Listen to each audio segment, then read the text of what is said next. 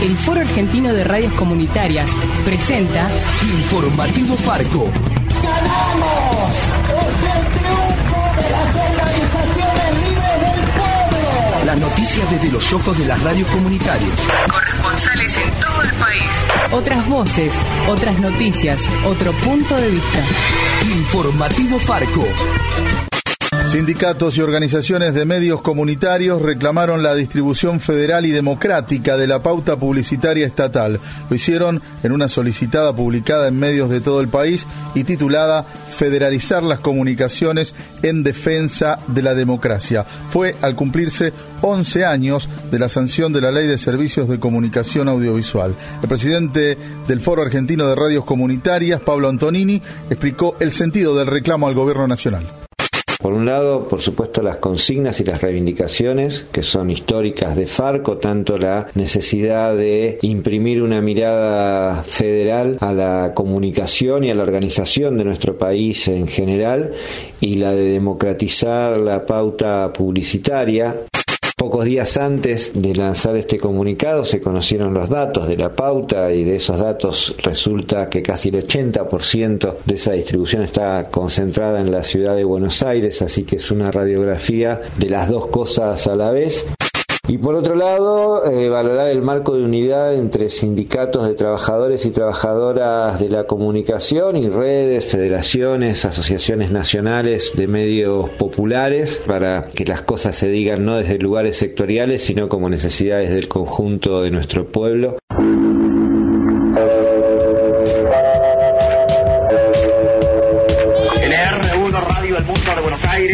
Sus ondas cortas LRX, LRX1 y su cadena de emisoras.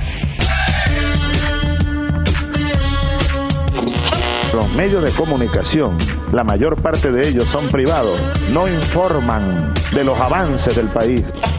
Una pregunta inocente, Víctor Hugo, ¿cómo se llama tu programa en Canal 9? Bajada de línea. Vamos a las preguntas de ¿Qué los quiere oyentes. decir? ¿Qué, qué, qué significa eso? ¿Vos pensás que me bajan línea? Eh, Que, se- que bajas línea. bajas línea. Caja Negra. Pero lo más importante es saber de dónde viene la información o la desinformación. Un recorrido semanal sobre las noticias y sus protagonistas. No se preocupe, presidente, por las tapas de un diario. Preocúpese por llegar al corazón de los argentinos.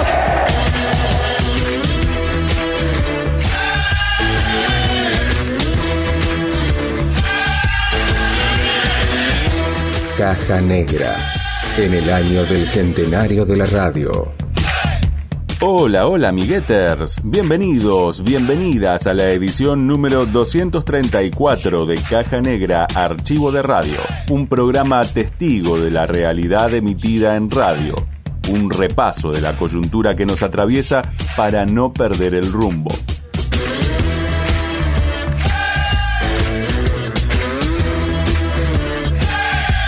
Caja Negra llega a vos gracias a más de 70 emisoras que a lo largo y ancho de la patria hacen suya esta propuesta comunicacional. Hoy saludamos a FM Santos Guayama, que desde Santa Lucía, provincia de San Juan, nos permite llegar más lejos.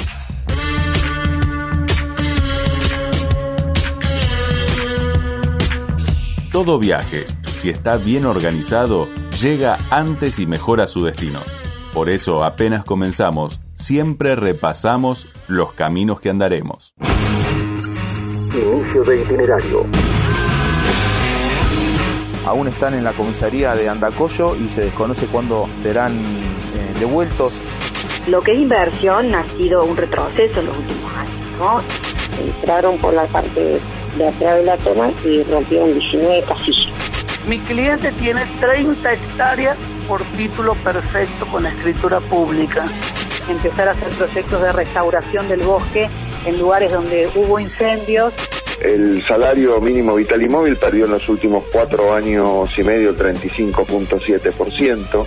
esta línea de trabajo que investiga, que estudia, que promueve lo que se llama la alfabetización mediática e informacional. Con esta medida se violentó hasta la misma constitución de la ciudad, que en un artículo establece que los espacios que forman parte del contorno ribereño son públicos y de libre acceso. Y lo volvemos signo de pregunta. Milagro Sala, ¿quedó más cerca de la libertad? Caja Negra. El fondo de todo esto es el intento de voltear las causas por espionaje ilegal que tarde o temprano van a terminar con Macri diputado, con Macri procesado y tal vez con Macri preso. Archivo de radio.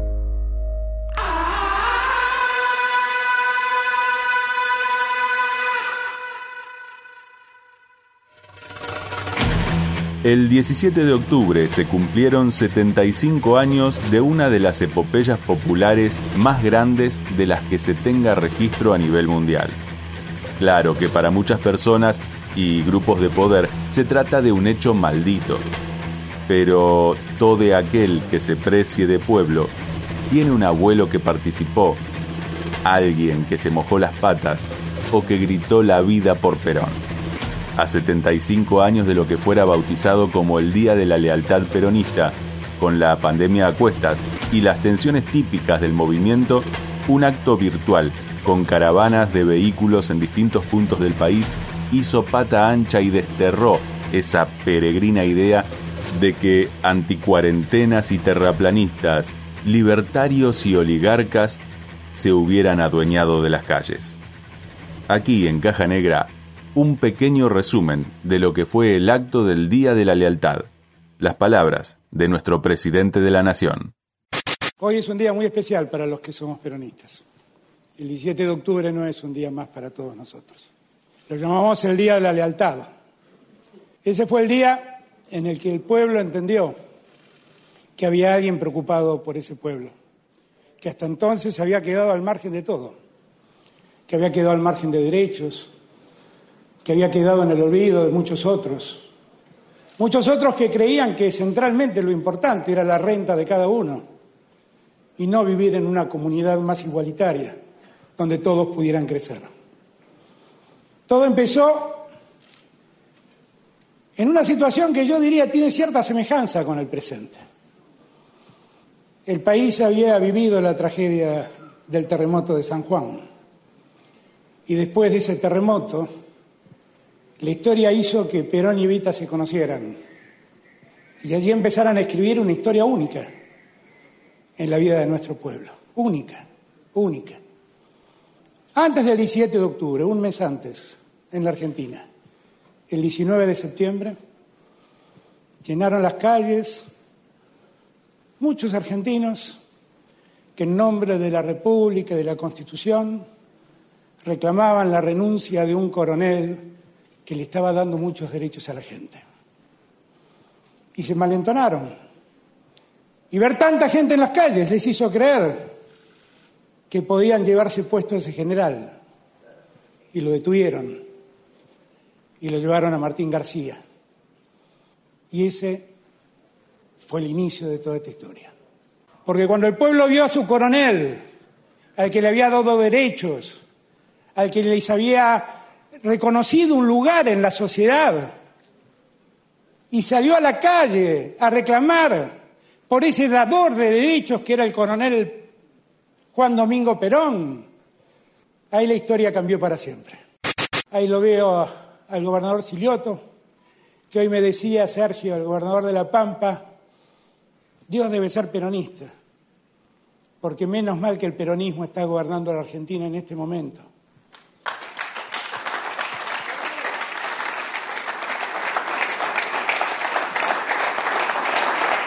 Porque tiene razón Sergio. En todos estos meses, nuestra mayor preocupación fue que nadie padezca más de lo que ya la pandemia nos hace padecer. Y estuvimos presentes al lado de todos. Y como somos peronistas, hicimos lo que siempre hacemos los peronistas, pararnos primero al lado de los que más necesitaban. Como dice el Papa Francisco, primero los últimos. Porque si uno abandona en la pobreza a esos últimos, esa sociedad nunca va a ser una sociedad valiosa. Va a ser una sociedad injusta, va a ser una sociedad desigual. Y si la pandemia no se nos fue de las manos, es porque cada gobernador que está allí, y este presidente, y estos gobernadores que están aquí, nos pusimos al frente para garantizar el sistema de salud que otros destruyeron. Yo a cada argentino que en este tiempo se puso del lado nuestro a superar la pandemia, a enfrentar este mal momento, las gracias. A cada enfermero, a cada enfermera, a cada médico, a cada médica, a cada hombre o cada mujer de las fuerzas de seguridad, de las Fuerzas Armadas, a cada militante social, a cada militante político, que fue a los barrios a alimentar a los que están con hambre. A todos les doy las gracias. Todo el día me la pasé leyendo cosas que se publicaban. Y veía con atención que decían que esta, este era el acto, el antibanderazo. Sepan todos, nacimos del, del amor de Perón y Evita. Vivimos el amor de Néstor y de Cristina. Sentimos solo amor por nuestro pueblo. Acá no hay odios ni rencores. Acá lo que hay es ganas de poner de pie a la Argentina de una vez y para siempre. Gracias compañeros, gracias compañeras. Durante la semana que pasó, en este contexto de pandemia marcado por la suba del dólar que empuja la inflación, a lo que se suma la pérdida de puestos de trabajo producto de la crisis económica y los despidos encubiertos que las patronales se ingenian para llevar a cabo, se reunió el Consejo del Salario para acordar los pisos de aumentos salariales. Mientras los dueños de todo se resisten a pagar un miserable aporte extraordinario y presionan esperando una devaluación, el gobierno nacional, las cámaras empresarias, la CGT y la CTA de los trabajadores acordaron una suma que no llega a empatar con lo perdido y se abonará en tres tramos que serán carne de inflación.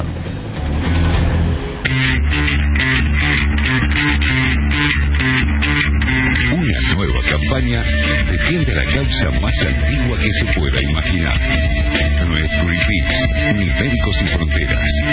Llega a FM La Patriada. Saldremos Kamchatka. Y vamos a hablar sobre el Consejo del Salario Mínimo, porque ayer aumentó el salario mínimo vital y móvil, va a ser en cuotas hasta marzo.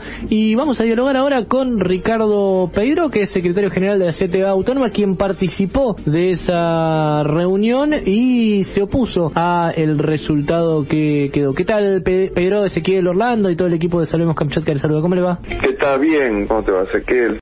Pedro, ¿por qué votó en contra del aumento al salario mínimo vital y móvil en cuotas de, de, este 28%? Para la comisión de salario como la plenaria. En la comisión de salario se discute la propuesta, sí. las diferentes visiones y se lleva la propuesta al plenario.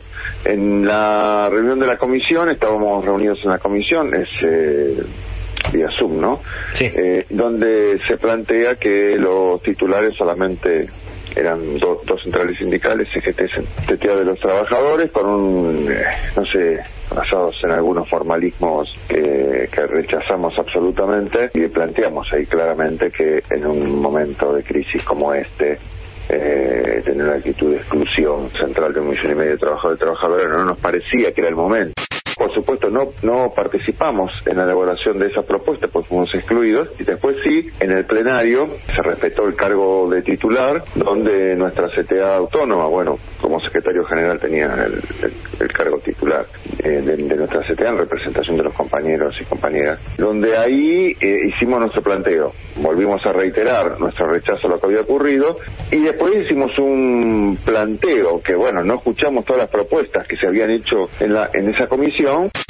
El salario mínimo vital y móvil perdió en los últimos cuatro años y medio el 35.7%. Aparte de eso, una de las funciones del Consejo del Salario es conformar una canasta básica que nunca se hizo, no ahora, nunca se hizo. Entonces nosotros, actualizando una canasta de gasto de los hogares del año 2007, da eh, 46.600 pesos. Ahora, nosotros no pretendíamos que, que se triplicara el salario básico de una sola vez, sino que se fuera progresivo, pero como mínimo recuperar ese 35.7, fundamentalmente con la destrucción del salario de los, eh, de los cuatro años del gobierno eh, macrista, que fue un deterioro fundamentalmente a partir del 2018, fue un impacto muy grande, más allá que se venía deteriorando.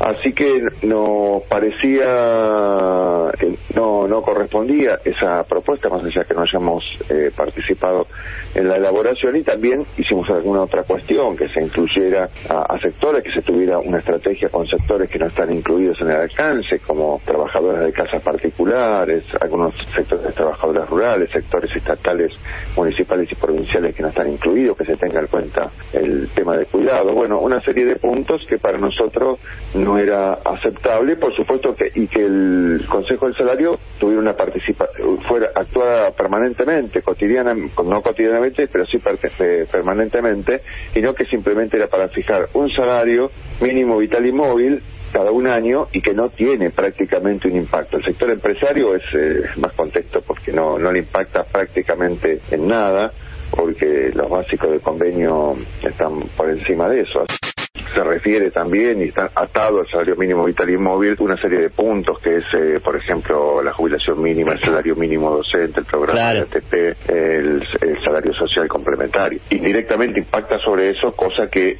es insuficiente, para nosotros es insuficiente si eh, se pudiera aplicar criterios de recuperación del salario más consistentes, tuviera un impacto mucho más efectivo. ¿Cree que fue poco entonces el 28% de tres cuotas? Sí, sí, porque eh, llegaríamos eh, a esa cifra recién en, en, marzo del año que viene. Lo que sí nosotros nos pareció bien, que no sea un año de, de volver a reunirse y que sea en marzo por estas cuestiones, ¿no? Quizá para nosotros hubiese sido antes, pero bueno, está bien. En marzo, que no sea como se ocurre siempre, que es un año y el salario mínimo vital y móvil no cumple con la función que tiene que cumplir. Sabemos el esfuerzo que fue la, de todos los sectores populares, eh, la resistencia y la derrota al gobierno de Macri. Nos sentimos todos partícipes de esa derrota de, de ese gobierno que venía para quedarse. Así que me parece que el conjunto, con la convocatoria del conjunto de nuestro pueblo, podemos ir eh, construyendo las alternativas que sirvan para toda la clase trabajadora y todos los sectores. La buena lectura ilumina. Crónica narrativa. ¿Qué es y cómo se escribe? Por Nerio Tello. Incluye relatos de grandes cronistas como Roberto Art, Leila Guerriero, Rodolfo Walsh, Tomás Eloy Martínez, entre otros. Ediciones SICUS. Libros para una cultura de la integración. sicus.org.ar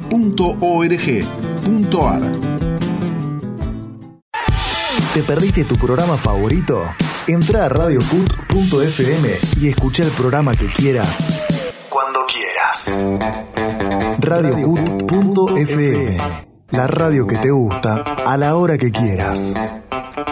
Radiocut.fm Panorama Federal Caja Negra.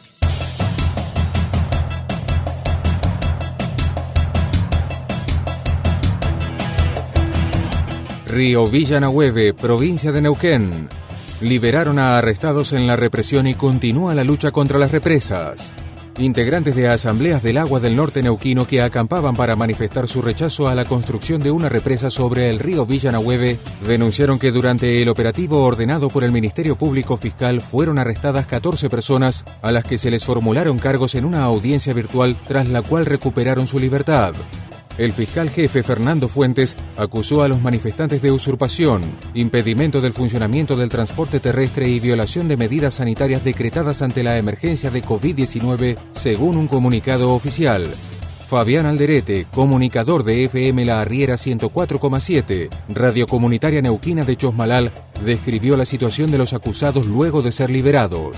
Hoy en día ya se encuentran la mayoría en sus, hogares eh, tuvieron que trasladarse como pudieron, tuvimos que coordinar el traslado en otros vehículos eh, y el alojamiento también hubo que improvisarlo por el horario en el que fueron liberados, a la 1.30 de la madrugada. Eh, se, están retenidos la documentación de cada una de estas personas, DNI, celulares, vehículos y todo tipo de pertenencia. Aún están en la comisaría de Andacoyo y se desconoce cuándo serán devueltos a cada una de las personas que se les formularon los cargos. Bueno, en este momento ahora estamos ya eh, dirigiéndonos a la quinta circunscripción donde se está manifestando parte de los detenidos y detenidas y también en la capital de Neuquén se estuvo dando una conferencia de prensa para ampliar la situación. Por parte del gobierno provincial estuvieron hablando muy poco en los medios, fue muy, muy difícil poder dar con ellos, pero eh, bueno, obviamente siguen justificando el accionar de la policía y poniendo en un punto de, enfrentamiento ¿no? a dos sectores, cosa que no fue nunca así, ¿no? fue una represión plena. Córdoba, provincia de Córdoba. Se realizó la séptima marcha por el derecho a la salud mental.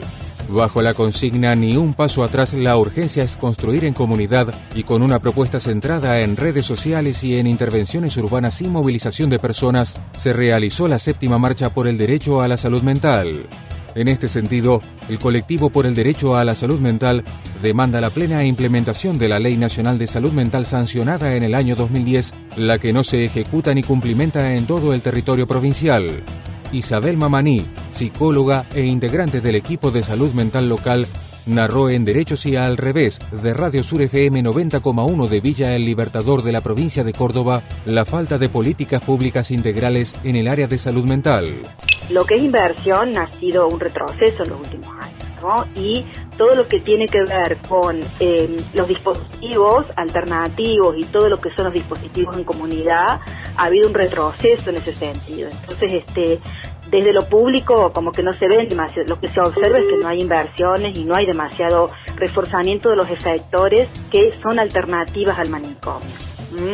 Digamos, todo lo contrario, creemos nosotros que hay un reforzamiento de lo que es manicomial, no solamente por el espacio físico del manicomio, sino con esa lógica que significa la medicalización, la atención solamente psiquiátrica, eh, bueno, parece que este, eh, en ese sentido uno ve tal vez un retroceso de lo que han sido los últimos años que uno puede valorar que se estaba mejor, ¿no?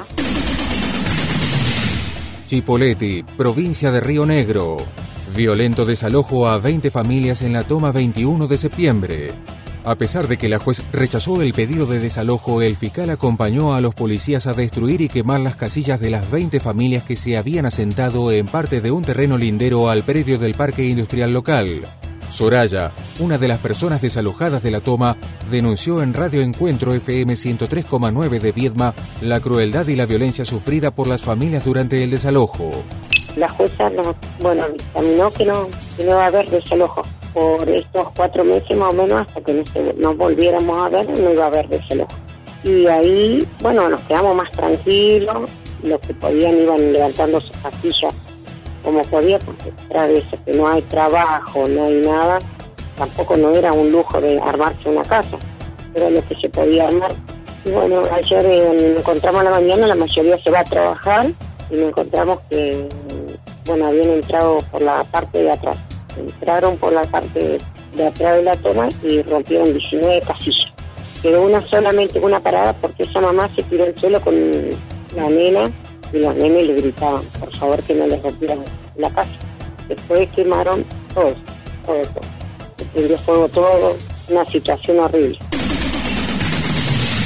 Paraje de Chaguarpunco, provincia de Santiago del Estero presidente del Superior Tribunal de Justicia desalojó a familia campesina aún teniendo su título de propiedad. Familias campesinas denuncian al magistrado Federico López Alzogaray por apropiarse de sus tierras. El reclamo se hizo enfático porque la familia de Manuel Asensio Ardiles es el titular de la propiedad desde hace más de 40 años. Juan Parra, abogado de la familia perseguida para ser desalojada, explicó en el aire de FM La Merced 93,7 de Pozo Hondo, Santiago del Estero, la situación legal de la familia Ardiles. Mi cliente tiene 30 hectáreas por título perfecto con escritura pública. Cuando esta gente plantea la demanda por reivindicación, solicita una medida cautelar para que le entreguen a ellos parte de este lote de las 30 hectáreas, de las cuales no acreditan nunca haber tenido propiedad o posesión de ellas. La jueza, sin consultar siquiera, sin haber corrido traslado de la demanda, inaudita parte, le aplica una medida cautelar y le entrega en posesión al señor López Alzogaray 23 de las 30 hectáreas y solo lo deja resumido en 7 hectáreas al señor Ardiles, cuando él es propietario de 30. Qué, qué tremendo. Por título y por informe rubricado por el registro de la propiedad inmueble. Parque Nacional Calilegua, provincia de Jujuy. Continúan los trabajos ante la reactivación de focos ígneos. A casi tres semanas del inicio de incendios en la zona de amortiguamiento del Parque Nacional, autoridades locales manifiestan que el fuego aún no está controlado y que los siniestros forestales afectaron a más de 276 hectáreas de yungas. Cecilia Iriarte, intendenta del Parque Nacional Calilegua, comentó en LRA 22 Radio Jujuy AM 790 la importancia de la toma de conciencia y prevención de incendios.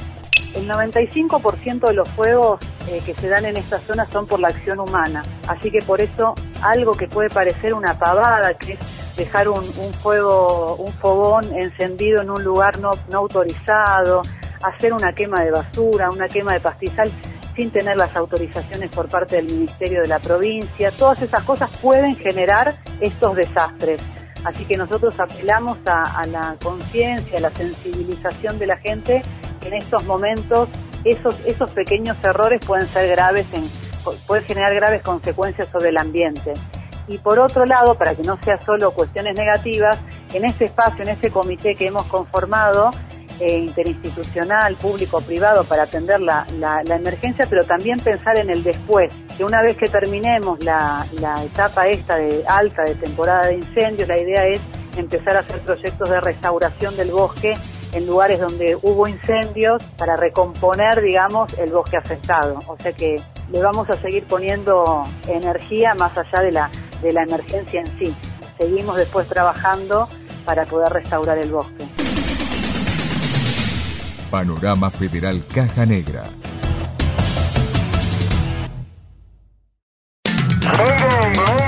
Chaco, Misiones, Córdoba, Entre Ríos, La Pampa, Jujuy, Río Negro, Buenos Aires, La Rioja, Neuquén y cada vez más provincias reciben todas las semanas los datos de Caja Negra. Accede a nuestro mapa en www.cajanegra.org.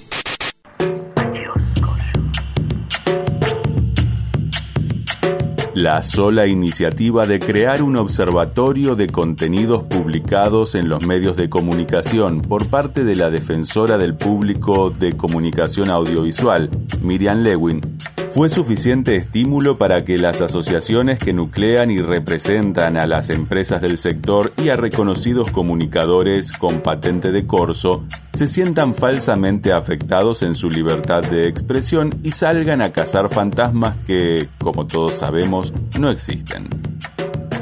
Quizás el miedo no venga tanto por ahí, sino más bien porque el objetivo principal de dicha institución será analizar discursos de odio disfrazados de editorial y noticias falsas disfrazadas de realidad, dos materias primas esenciales en la construcción del relato apocalíptico de los medios monopólicos de comunicación, principales arietes del poder real en esta guerra por la subjetividad. Periodismo. Información. Actualidad. Caimi a las 6. Caimi a las 6. Eduardo Caimi. Romina Calderaro. Más de Lupi. Analía Grafiñe. 4 desde las 6 en 750. AM750. Periodismo. Una señal. Son tiempos estos de fake news, de una violencia inusitada desde ciertas usinas comunicacionales, en redes sociales, en diferentes enclaves, de una violencia eh, apabullante, eh, visceral y tan dolorosa. Para replantear algunas cuestiones eh, se erige el Observatorio Nodio a partir del impulso, entre otras figuras, de Miriam Lewin, la defensora del público de servicios de comunicación audiovisual. ¿Qué tal? Muy buenos días. ¿Cómo te va? En virtud de esta andanada de críticas que llegaron a vincular a la- al organismo como a este proyecto con la Gestapo o con que se van a violar la libertad de expresión en la Argentina. ¿Qué no es Nodio, Miriam? No, dio- no es un ente, no es un organismo, no fue creado por el Ejecutivo, no va a requerir una inversión de dinero como parece que a, a muchos les, les preocupa, una ingente inversión de dinero en esta época de crisis. Esto obviamente se, se, utiliza políticamente para usar el odio justamente contra la, la clase política. La Defensoría del Público, la conoce, eh, primero no es la Defensoría del Pueblo, es un, un organismo creado por la Ley de Servicios de Comunicación Audiovisual para promover el derecho a la comunicación, a la libre expresión, a la libertad de opinión, a la pluralidad de voces. Está creado con un espíritu profundamente democrático. O sea, nosotros defendemos a las audiencias que acuden a nosotros. ¿Qué pensamos? Que para defender a las audiencias y garantizar sus derechos en esta etapa, y esto es porque vivimos reclamando y reclamos de las audiencias, teníamos que hacer algo con respecto a los discursos violentos y la desinformación que circula, no solamente en las redes sociales, sino también en los medios de comunicación, porque los periodistas, o sea que yo eh, trabajé toda mi vida como periodista, estamos en un campo minado. En una redacción vos ves una foto que se publica en una red social con una noticia, tenés que esperar tres o cuatro horas para verificar que no se trata de una noticia falsa De una fake news, claro. que no se trata de parte de una campaña para confundirte, para amedrentar a algún sector, para discriminarlo, si la subió una persona confiable.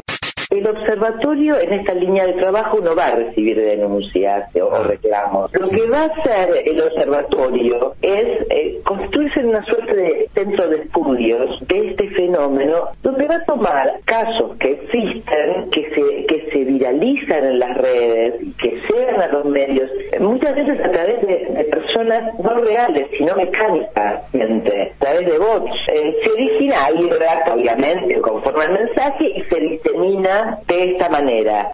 Lo que queremos es, en cooperación con las plataformas, en cooperación con universidades, con organizaciones de la sociedad civil, nos vamos a, nos hemos reunido con Facebook, nos vamos a reunir con PUBE, con Democracia en Red, con la Asociación por los Derechos Civiles, con la Federación de Radios Comunitarias, con las universidades. Invitamos a los periodistas y las periodistas a que cooperen aportándonos sus puntos de vista y sus críticas también, porque el espíritu, te repito, de la defensoría es escuchar a las audiencias, escuchar a los comunicadores y a las comunicadoras, escuchar a los propietarios de medios también, Claro. a ver lo que tienen para aportar, para de alguna manera promover iniciativas ciudadanas, campañas, campañas de educación, en la línea de lo que indica las Naciones Unidas, porque Antonio, Guterres, el, el secretario general de las Naciones Unidas, está tan preocupado por este fenómeno que encargó a sus asesores un plan de acción. Claro. Y en ese plan de acción justamente.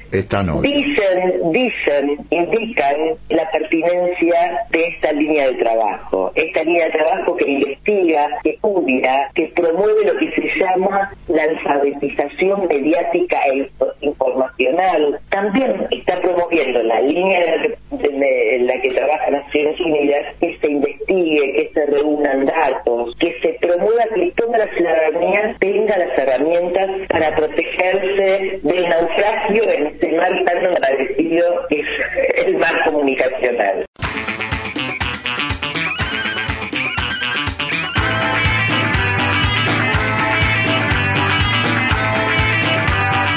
Durante la semana que pasó, el titular de la Comisión de Libertad de Expresión del Senado de la Nación, Waldo Wolf, que reporta al macrismo, denunció en los medios de comunicación a tres periodistas que justamente investigan los nexos entre el macrismo, sectores de la justicia, agentes de inteligencia y toda una serie de engranajes y eslabones que integran la oprobiosa maquinaria de manipulación político-mediática judicial.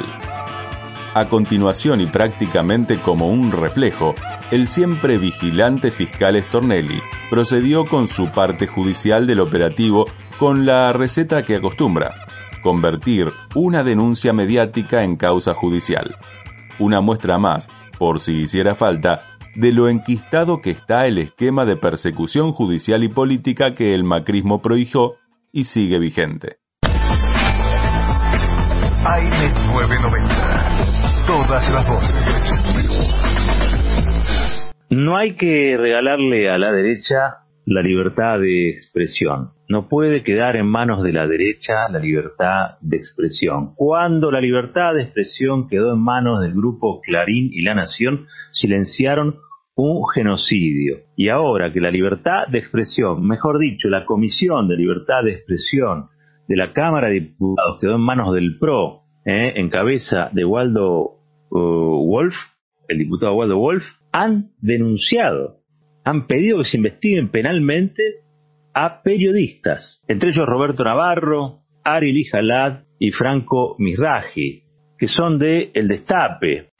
Tengo en línea a uno de los periodistas que Wolf y otros pidió investigar penalmente. Ari Lijalad, ¿cómo te va, Ari? Muy buen día, aquí te saludamos junto a Marcos Cittadini. Hola, ¿cómo andan, Roberto Marcos? Buen día. Nosotros nos enteramos de que nos habían denunciado por Clarín, como muchas veces les pasa a los denunciados que en, muchas causas judiciales que se enteran primero por Clarín o por Infobae que por el que por el canal judicial.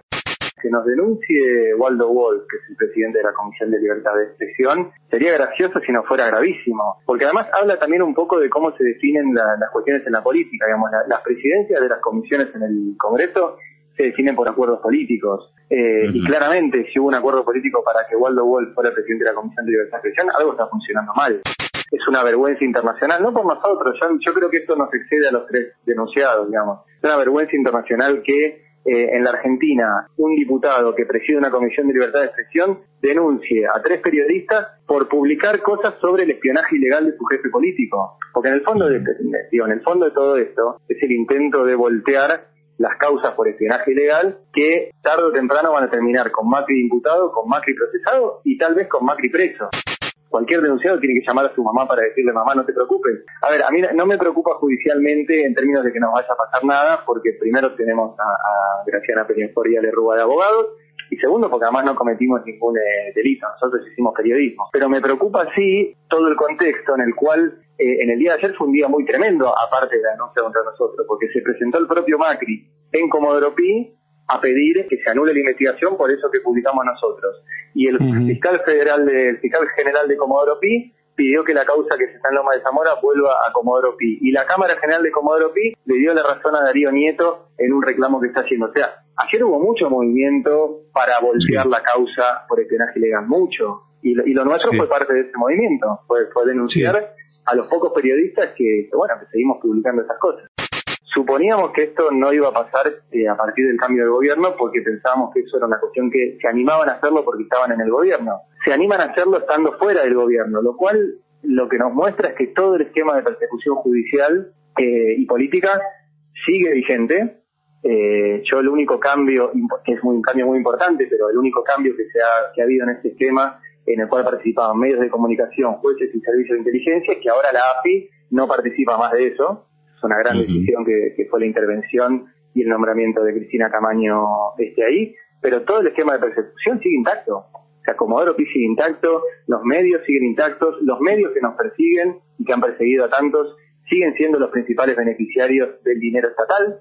Y el Grupo Clarín recibió en lo que va del año cerca de 800 millones de pesos entre pauta oficial, el programa ATP y contratitos para hacer este, cuadernillos tanto para escuelas como sobre el COVID. 800 millones de pesos al Grupo Clarín. Ahora, eh, vos me preguntás qué voy a hacer yo. Yo voy a seguir igual. Eh, lo que nosotros sí vamos a hacer es contestar, porque si bien eh, es, innegable que estas cosas intentan generar miedo, e intentan generar que nos callemos, intentan generar que lo pensemos dos veces antes de publicar una información, de firmar una nota y de hacer una investigación periodística. Con nosotros, conmigo, con Franco Misraji, que vos lo conocés bien, con Roberto Navarro, no va a funcionar. Ahora, eh, es probable que funcione con otros, eh, porque el miedo funciona en cada uno de determinada este, manera. Bueno, nosotros vamos a, intentar eh, que se note que se puede enfrentarse a, estos personajes. Así que nos defenderemos en la causa que nos acusan y después veremos qué hacemos para que esto no le pase más a nadie. Si yo hago periodismo de este tipo de periodismo, que es un periodismo comprometido, y me puedo comer una causa penal. Bueno, te, te puedes comer una causa penal, pero pero bueno, es importante mostrar que, hay que seguir eh, que hay que seguir igual y también fue muy importante ayer, digo, recibimos una cantidad de, mensajes de solidaridad realmente eh, yo no me lo esperaba. Eh, también es, también es, lindo ver que, hay, que hubo, hubo reacción ayer. Medir distintos hechos similares con varas disímiles parece una constante entre lo que comúnmente se llama opinión pública. Así, en el marco de la toma de Guernica, por ejemplo, se pueden observar analistas que se desgarran las vestiduras ante el pobrerío que intenta sobrevivir a la crisis estructural que se ha visto agravada por la crisis sanitaria, pero callan o hasta incluso festejan la toma de tierras públicas para hacer negocios privados. Los casos más recientes y resonantes pueden hallarse en Guernica, donde cientos de familias pobres buscan una solución a su problema habitacional, y en Costa Salguero, donde las autoridades del gobierno porteño buscan pingües ganancias para amigos y entenados a costa del espacio público y las necesidades de los vecinos. Que no te gane la indiferencia. Toma partido en el Círculo Rojo con Fernando Rosso. Costa Salguero y Guernica. Tuvieron dos tratamientos políticos absolutamente diferentes, dos abordajes judiciales opuestos, dos procedimientos policiales distintos y dos enfoques mediáticos totalmente contrapuestos. Recordemos, en Costa Salguero y Punta Carrasco se aprobó un proyecto del gobierno de la ciudad que contempla la privatización definitiva de un sector del predio para construir torres lujosas, actividades comerciales en la costa del río, un helipuerto y hasta un espacio para amarrar barcos. Mientras que en Guernica unas 2.500 familias, en general pertenecientes a los sectores más bajos e informalizados de las clases trabajadoras, ocuparon unos terrenos para tener un lugar donde vivir. A unos, a quienes ocupan tierras en Guernica, se los inculpó y se coaccionó políticamente contra ellos, se los acusó judicialmente, se los amedrentó con la policía y se los estigmatizó en los medios. A otros, quienes lucran con los terrenos públicos de Costa Salguero, se los ayudó políticamente, ni se los cuestionó judicialmente, se los blindó policialmente y de máxima se los respaldó mediáticamente, de mínima se los encubrió con una de las mejores mercancías que sabe comprar Horacio Rodríguez Larreta, el silencio. Con esta medida se violentó hasta la misma constitución de la ciudad, que en un artículo de la Constitución, el artículo 8, establece que los espacios que forman parte del contorno ribereño son públicos y de libre acceso y circulación. Dicen los especialistas que conocen que este tipo de construcciones suntuosas explican más de la mitad de lo que se construyó en la ciudad en los últimos años. Y obviamente no está en línea con la demanda de vivienda de las familias porteñas.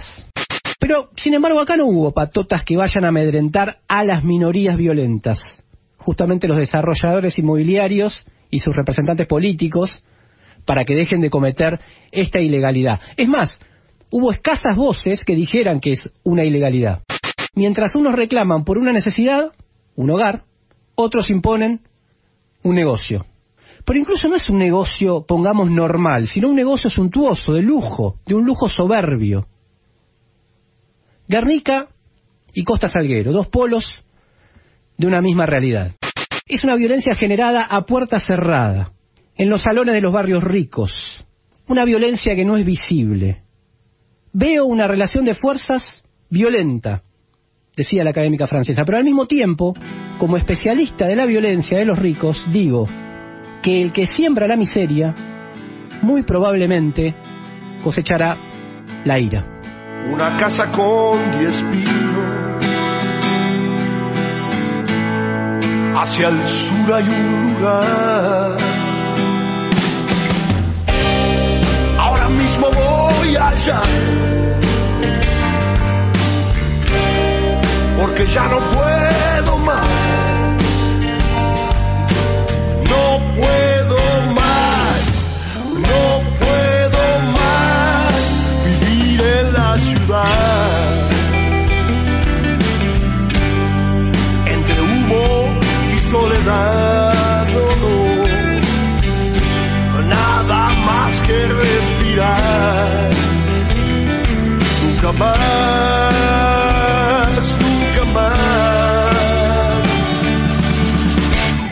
Ciudad.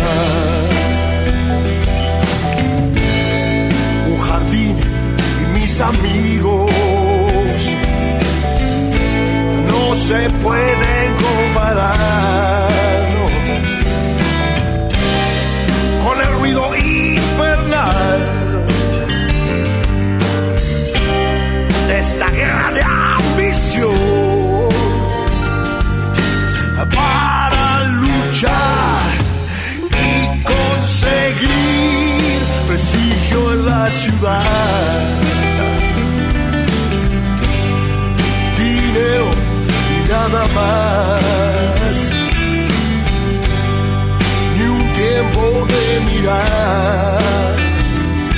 Un jardín bajo el sol.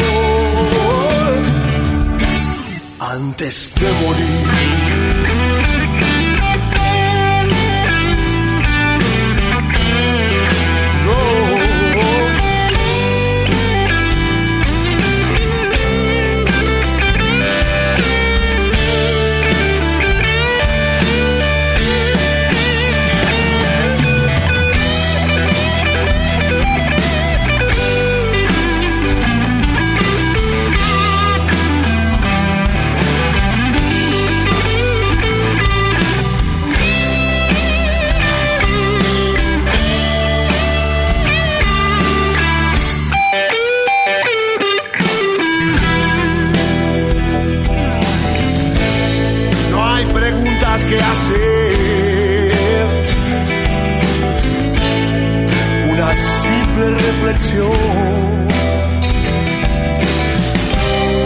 Solo se puede elegir.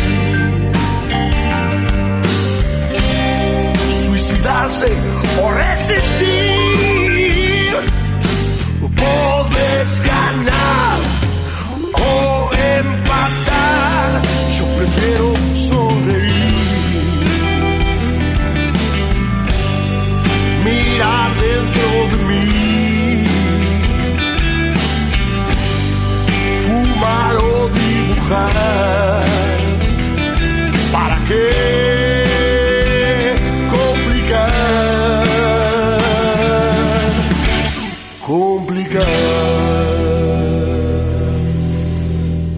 Caja Negra, archivo de radio.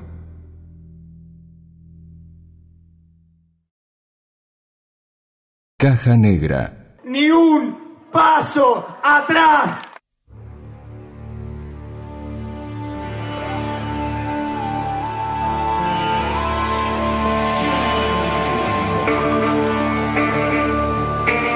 La historia está plagada de personas que debieron pagar con su libertad el atrevimiento de luchar por cambiar el mundo, aunque más no sea un poco, y para unos pocos muy necesitados de todo. Quizás si se hubiera dedicado a la caridad, la limosna o montar comedores comunitarios, no hubiera sufrido lo que le tocó desde inicios de 2016. Pero claro, el poder no podría jamás perdonarle a una mujer pobre descendiente de pueblos originarios el hecho de haber creado cooperativas de trabajo, escuelas, clubes, barrios y piletas de natación para su gente. Milagro Sala lleva miles de días como presa política gracias a Gerardo Morales, gobernador, amo y señor del Jujuy, que empeñado en abortar la experiencia política de semejante dirigente, mandó armar causas en su contra causas que ahora comienzan a caerse. Nacional Noticias. El país en una sola radio. reiteramos y lo volvemos signo de pregunta. Milagro Sala, ¿quedó más cerca de la libertad? Para contestarnos está en comunicaciones con el servicio informativo Luis Paz, quien es abogado de la dirigente de la organización barrial Tupac Amaru. En el día de la fecha, el juzgado penal económico de la provincia de Jujuy dictó el cese de su prisión preventiva que había sido dictada hace un buen tiempo ya, eh, porque mm, había, se había tramitado esta causa con, con un juez que no tenía eh, jurisdicción para, para llevarla adelante y el nuevo juez que está entendiendo ahora, que es el juez penal económico, entiende que la, la detención de Milagro en la causa Ferner, que es la causa donde que estamos hablando, no, no tiene mérito para seguir detenida preventivamente, ¿no? Está claro, eh, de todos modos está eh, en prisión preventiva a la espera de un fallo de la Cámara de Apelaciones de Salta, ¿es correcto? No, Milagro está esperando por recursos de apelaciones, llegamos a la Corte Suprema de Justicia de la Nación y estamos esperando que resuelva la Corte un recurso de queja en la causa Pibe Villero, donde fue eh, condenada a 13 años de prisión, condena que fue apelada por, la- por el equipo defensivo de Milagro, porque entendemos este, claramente que fue una sentencia absolutamente arbitraria e ilegal. Está claro entonces, Luis Paz, abogado de Milagro Sala, gracias por esta comunicación con el Servicio Informativo de Radio Nacional. Durante una semana como la última transcurrida, medios gráficos locales publicaron fotografías de personas llenando la Plaza de Mayo, refrescándose en sus ornamentales fuentes, en las que exigían la libertad del secretario de Trabajo y Previsión Social, un varón argentino que lleva el apellido Perón. En ese momento se gestaba la génesis del Día de la Lealtad. En esa instancia se vislumbraba por vez primera, de manera masiva, apabullante e incontenible como nunca antes, a una masa conformada principalmente por una clase trabajadora que mostraba a una patria hecha de laburantes. El peso específico de aquella marcha de innumerables dimensiones hasta la fecha en las calles de la capital federal fue tal que las autoridades debieron pedirle al reo que saliera al balcón para que el fervor popular no se desmadre. El resto puede consultarse en los libros de historia y también en la web. 75 años han pasado de ese hecho, en parte histórico pero también perteneciente al realismo mágico. Otros tantos harán pata ancha en la historia de nuestro pueblo, pero acaso este sea el hito fundacional.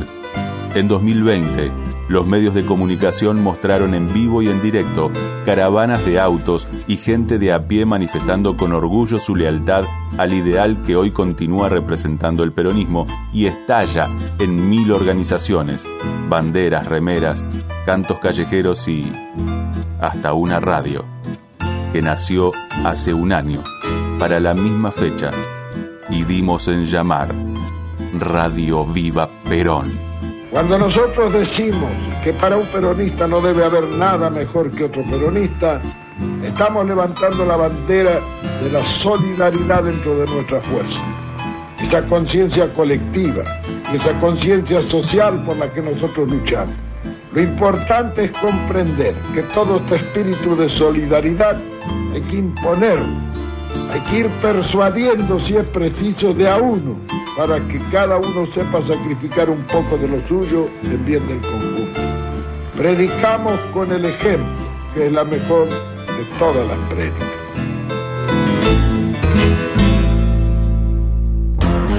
RBP. Viva Perón Radio.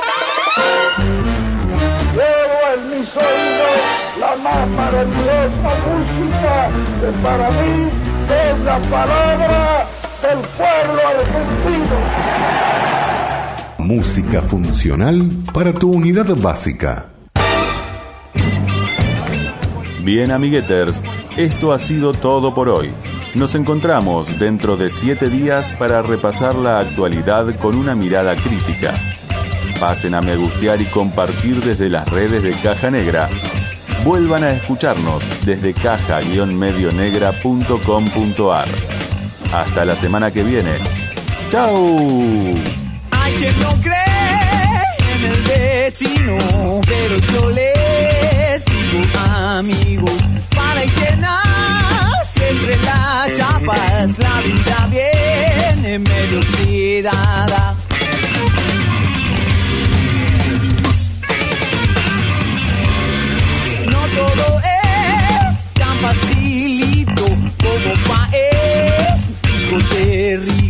Siempre ha sido la clase dirigente la que ha creado a los dirigentes.